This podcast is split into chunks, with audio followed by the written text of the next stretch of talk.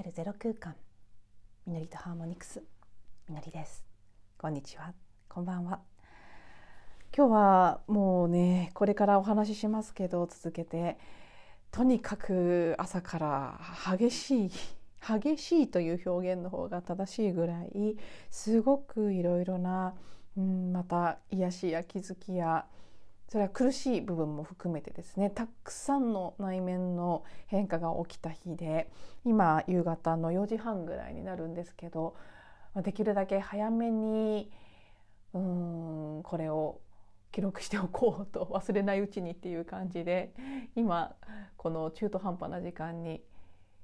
録音を始めています。でおそらく今日は今の予定ではまず一つ昨日の補足続きの部分を録音して多分それだけで1話分ぐらいのボリュームになってしまうと思うので本当は昨晩からその今朝にかけて起きたすごく激しい自分の中のうん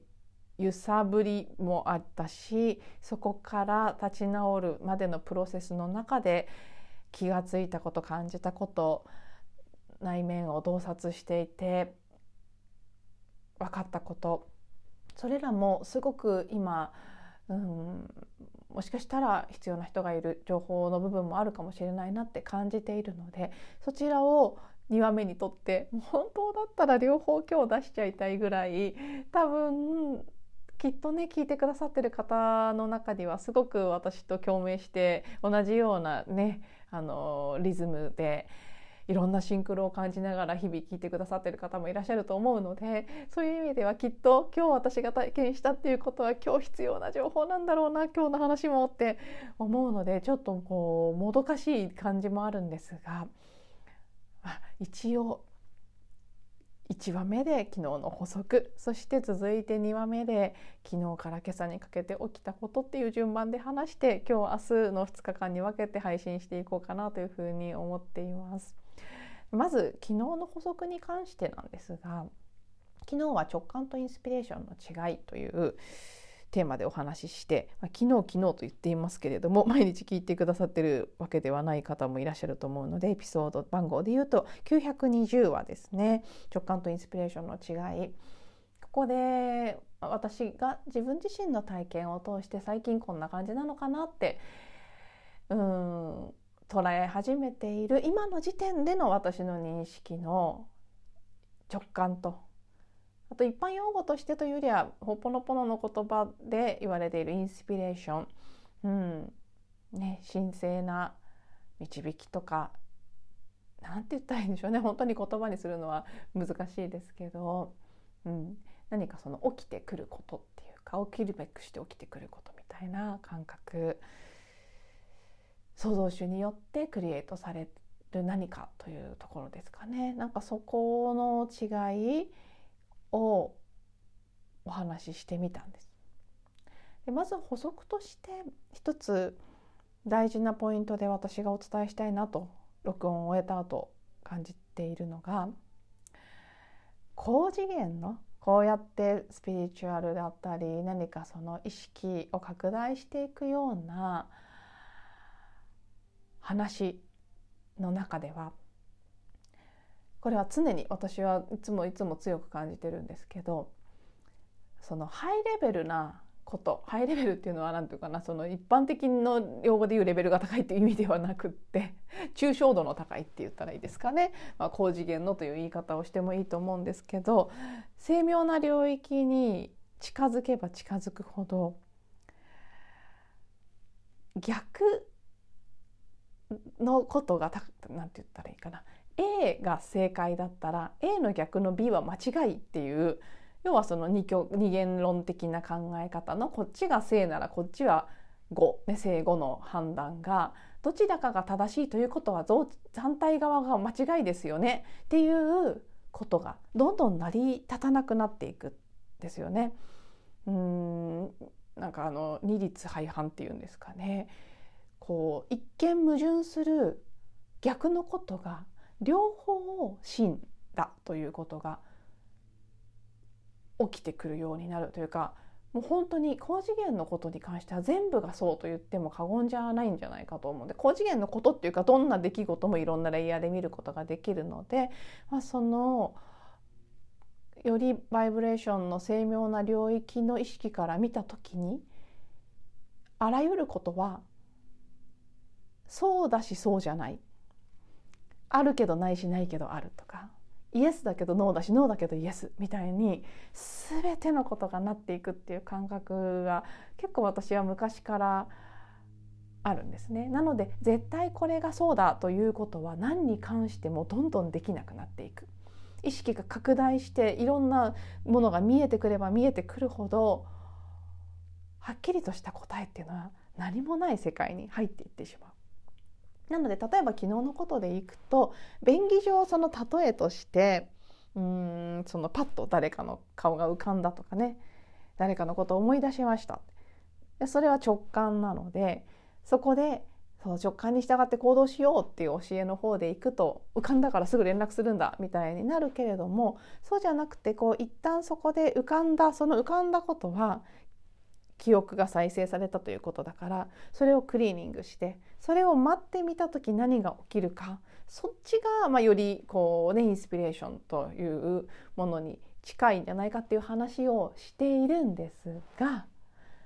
ただだからといって誰かの顔がパッと浮かんであって思って即連絡するっていうのが間違いだということにはならないっていうことです私が今補足として一番お伝えしたいのは。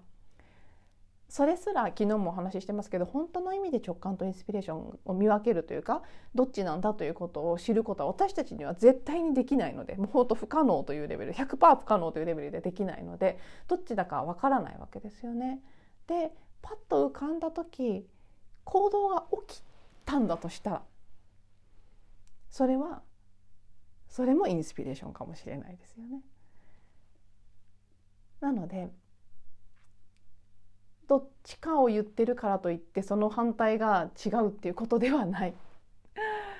本当に矛盾するようだけれどもどっちも、まあ、正解か間違いかさえがないっていう感じですね。ただ、まあ、私が昨日お伝えしたかったのはなんかこう単純にコントラストが面白かったなっていうところで、まあ、その今年セドナに行きたいなって思ってるけど全然行くっていうサインが来ないっていうところと 去年のサウサリートに行くっていうことに関してやめようって思ったにもかかわらずあ結構しつこく行くって思わざるを得ないような ことが起きてきたこととそこは本当にね純粋に単純にコントラストが分かりやすくて面白いなと思ったのでああくまで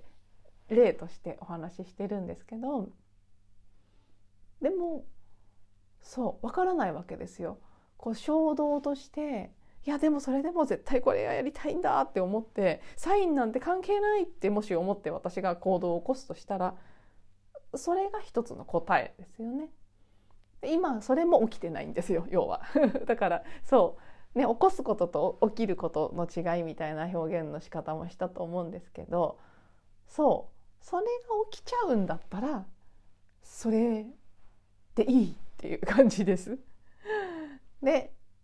ただもちろんそこにうんそのねいても立ってもいられなくてその衝動で動くって言った時これはだから本当にケースバイケースになっちゃうのでそれはもうそのエネルギーそのものを見ていかなきゃわからない部分ですからあんまりこう表面の文字面としてこうですっていうのを受け取って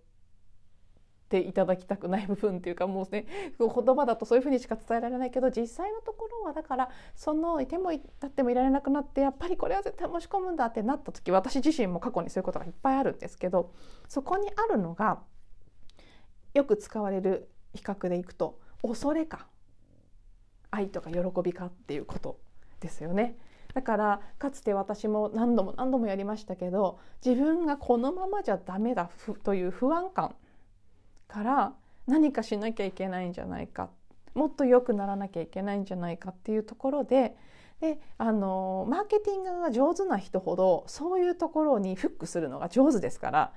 何かこれをやればこの不安が解消されるかもって思わせるのが上手なんですよね売るのが上手な方の歌い文句っていうのは。でそれでまあ要はその乗せられる引っかかるみたいな形でわってやってしまって結果昨日言ったように記憶が記憶を生み出しているのでやお金を払ったけれどもすごく無駄になってしまったり痛い思いさえしたこともあるんですよね。でそこにはだから自分の中の足りないから何とかしなきゃっていう思いとその焦りとか不安っていうのを抑えられないぐらいそれが大きくなってそこから行動してしまうっていうこともある。もちろんそれも見方によってね抑えられないぐらい強くなった。だから、まあ、それはそれでその時起きたことだよねっていうふうに見ることもできますから昨日も何回も言った通り起きちゃったことはそれでいいんですけど。ただまあなんかそうやっぱり質感の違いみたいなものがだんだん私もなんかまあ分かったっていうのも記憶なので分かったって言いたくないですけどなんかそうなのかなみたいな感じとしてうん自分がなんかこう一生懸命考えて力が入ったところから何かこれを選択しなきゃいけないんじゃないかとかしたいのかもしれないみたいに思ってる時と本当に自分は手放してある意味いい意味でどっちでもいいっていう状態の中で起きることを見ていった時にああそうなんだって分かる感覚としてあこれをやることになってるんだ。なんでかは分からないけどここに行くんだみたいに感じもしくはこれをやるんだというふうに感じてすっとこうそこにね道が勝手にできていく感じで進んでいく時と、うん、これはこうね一つの私自身の成長や学びとしてある程度こうね持っててもいい指針なのかなというふうに感じていて、うん、それをなんとなくね分かりやすい例としてシェアしてみたどなたの何に役に立つのか分かりませんけれどもなんかそれをしなきゃいけないという感じがしたのでしてみたというのが昨日のお話なんですね。で他にあの私が昨日時間がなくて話しきれなかったけれどもなんかこれもインスピレーションに近かったなって思うこととしてはマリンバを習い始めた時もそうだったんですね。もうね全然私の頭はついてきてなかったんです。なんだかわからないけれども最初はねやたら母がなんか、ね、今の私の師匠であるしんすけ先生ですねしんすけさんマリンバ奏者のしんすけさんが「レッスンしてるんじゃない?」とかすごい言ってくるんですよ。私習いたいとも言ってないしマリンバ弾きたいとも言ってないのにすごい言ってくるんですよ。何なんだろうと思ってね。ででもまだその時点でも私は全然やろうとか思ってないわけですけどその翌週にダンスのクラスその当時通ってた女神ダンスのクラスでで、まあ、音の女神様を踊ってたので「あなたの好きな楽器は何ですか?」っていう話になりその場で「あ先週マリンバのコンサート聴きに行ってマリンバの音もすごく好きだなって思いました」って言ったらクラスにいた全員そのね巫女さんみたいな女神さん、みたいな先生や生徒たちが全員顔を輝かせて一斉に「みのりちゃんマリンバ似合う」って言われたんですね。ああの聞きに行ったって話してるだけで弾くとは言ってないんですけどっていう状態ですよそこで。なのにその反応された時に何か私の中でねそのベルが鳴ったっていうかあこれはちょっと気をつけなきゃいけないやつ、ね、私もそのぐらいの直感は当時もあったのでこういう反応周りがしだす時は何かあるぞっていうのを感じてでそこから、ね、近所で習えるとこあるかなとかって言って調べようとしたら家の目の前のビルが写真で出てきてそこに音楽教室があるってことを知りそこに体験の申し込みをして。っていう流れからですよで体験の申し込みする時動機を書かされる欄があったのでそこにこの前しんすけさんのマリンバ奏者しんすけさんのコンサートを聞いてって書こうとしてしんすけという名前のスペルを調べようとしてホームページを開いたら開いたらじゃないですね。開いて書いて閉じた。次にパソコンを開いた時まだ開きっぱなしになっていてその時に「レッスン」っていうしんすけさんのホームページのタブに気がついた。ポチッとしてみたらねやる気があれば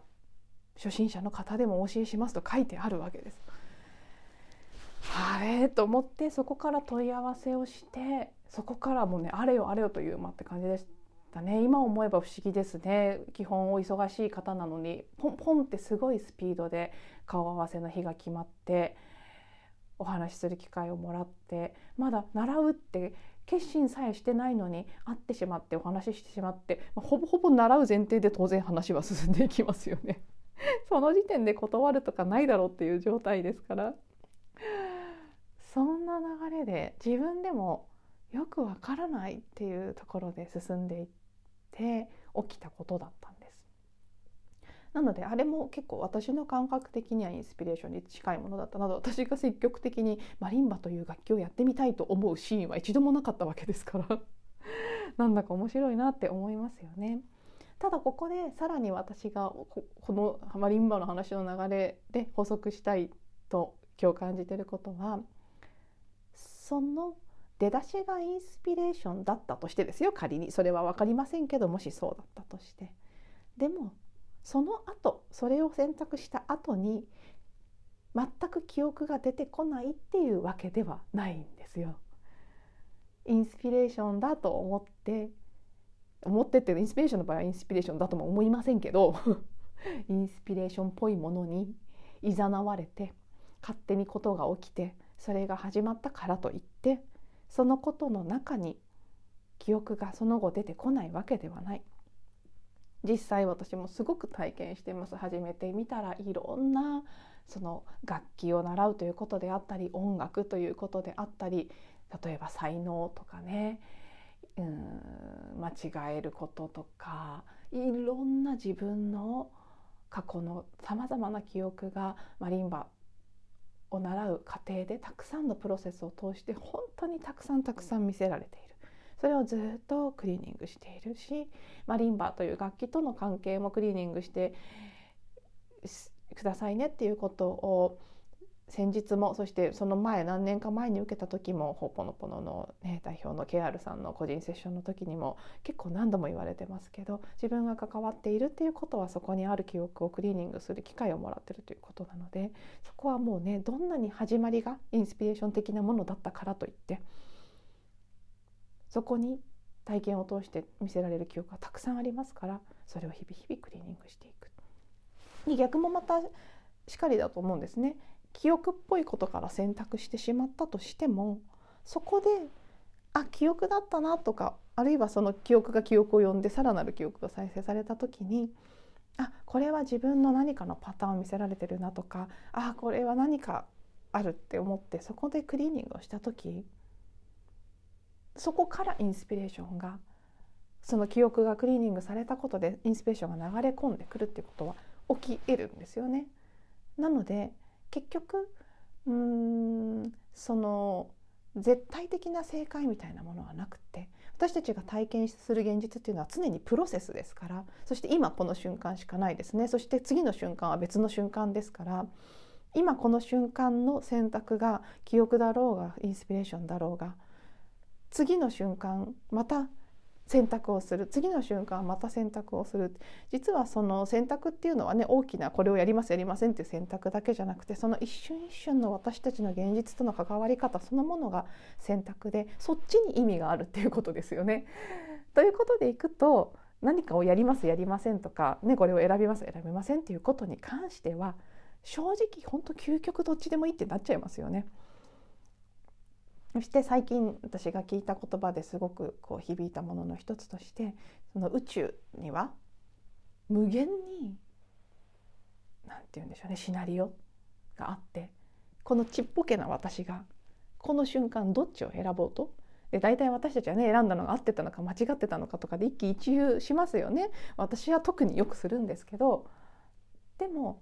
本当に無限にシナリオがあるのであるみたいなので私がこの与えられたチャンスをもし仮に受け取らないで過ぎてしまったとしても宇宙なりま私のハイヤーセルフなりは無限にパターン A パターン B パターン C パターン D パターン E パターン F パターンってずっと用意してるわけですから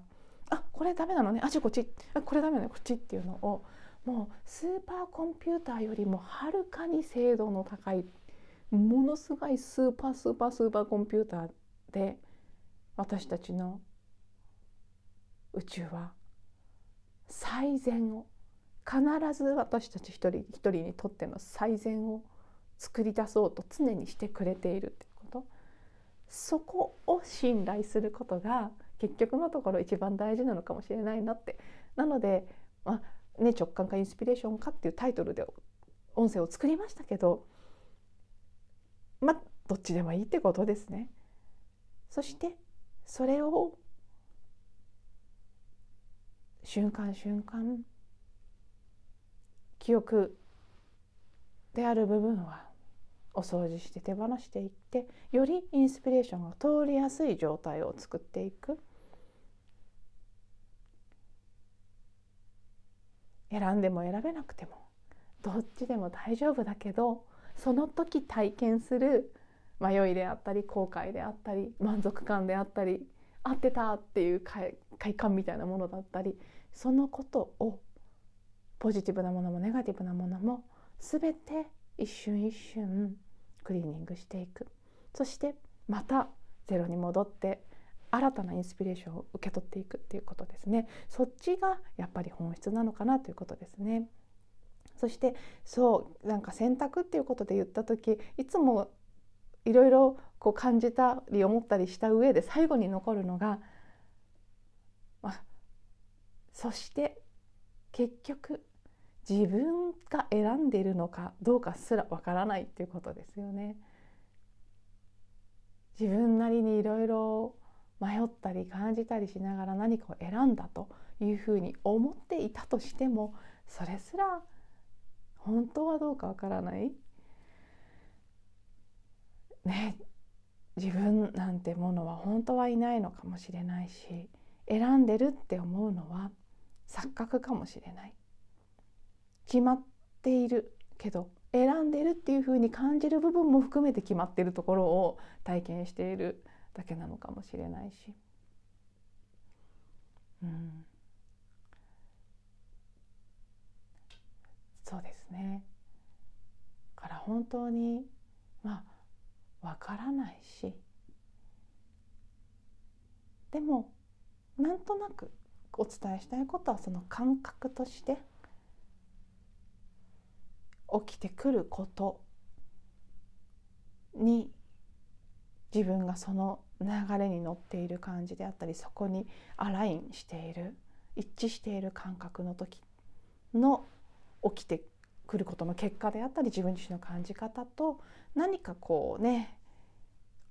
起こそう起こそうとしたりもしくは考えて考えて選択したりっていう時に起きることと、まあ、多少やっぱり多少じゃないかもしれないですけど結果のインパクトの違いっていうのは自分なりにあるな。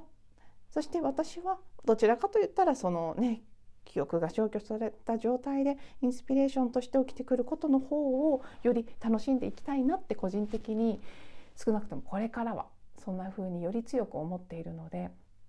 この感覚の違いはある程度指針として大事にしていきたいなっていうところですね。うん、あそうですねあのセドナに関しては伊勢で引いた2つのおみくじでもかなり分かりやすくおみくじって旅行みたいな旅立ちっていう欄あるじゃないですか。あの出費が多すぎる控えよみたいなことが書いてあったりしてドンピシャな感じでねお答えをいただきああそうですかってなったんですね。去年のサウスアリートの時と違って見てる YouTuber さんがイエスの占い出してきたりもしないですしね流れができない時はこんな風にできないんだなっていう学びでもあってでもそれはもっと最善のプランがあるということを信頼するということでもありますね。もしかしたらもっともっとこの先出てくる別の場所に私が出会うべき人がいるような別の場があるのかもしれないし同じ人のリトリートかもしれないしそう違う人かもしれないし全然違うものかもしれないし今何か宇宙の壮大な計画の中で意味があって今回は背中を押されるような体験が起きていないってことなんだろうなと思うので、うん、この行かないっていう流れに沿ってみることによって次に何が現れてくるのかっていうところを クリーニングしながらまた楽しみに待ってみたいなというふうにも思っています。ではまず1話昨日の補足中心にお話ししました。また私は引き続き撮ると思いますが まずはこちらの音声最後まで聞いていただいてありがとうございます。また次のエピソードでお会いしましょう。